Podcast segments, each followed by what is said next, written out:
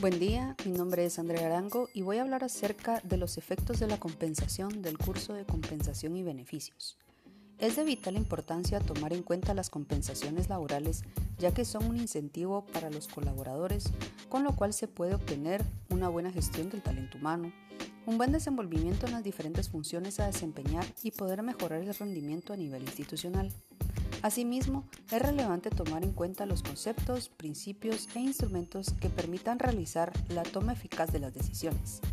Algunos de los efectos, tanto positivos como negativos, que pueden tener las compensaciones son los siguientes.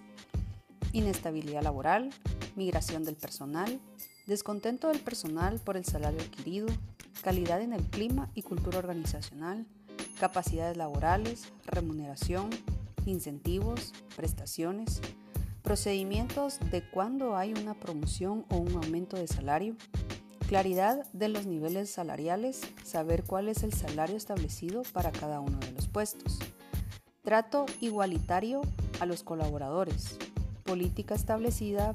para los aumentos, esto quiere decir evitar diferencias entre los colaboradores por la diferencia de salario.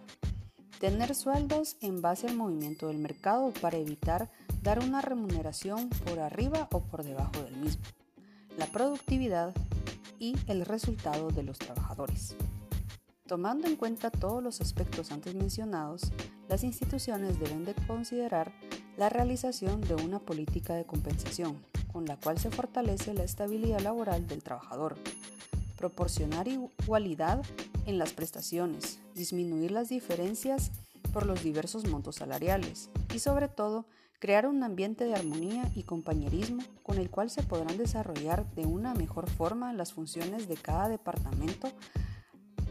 para poder cumplir con las metas establecidas a nivel institucional.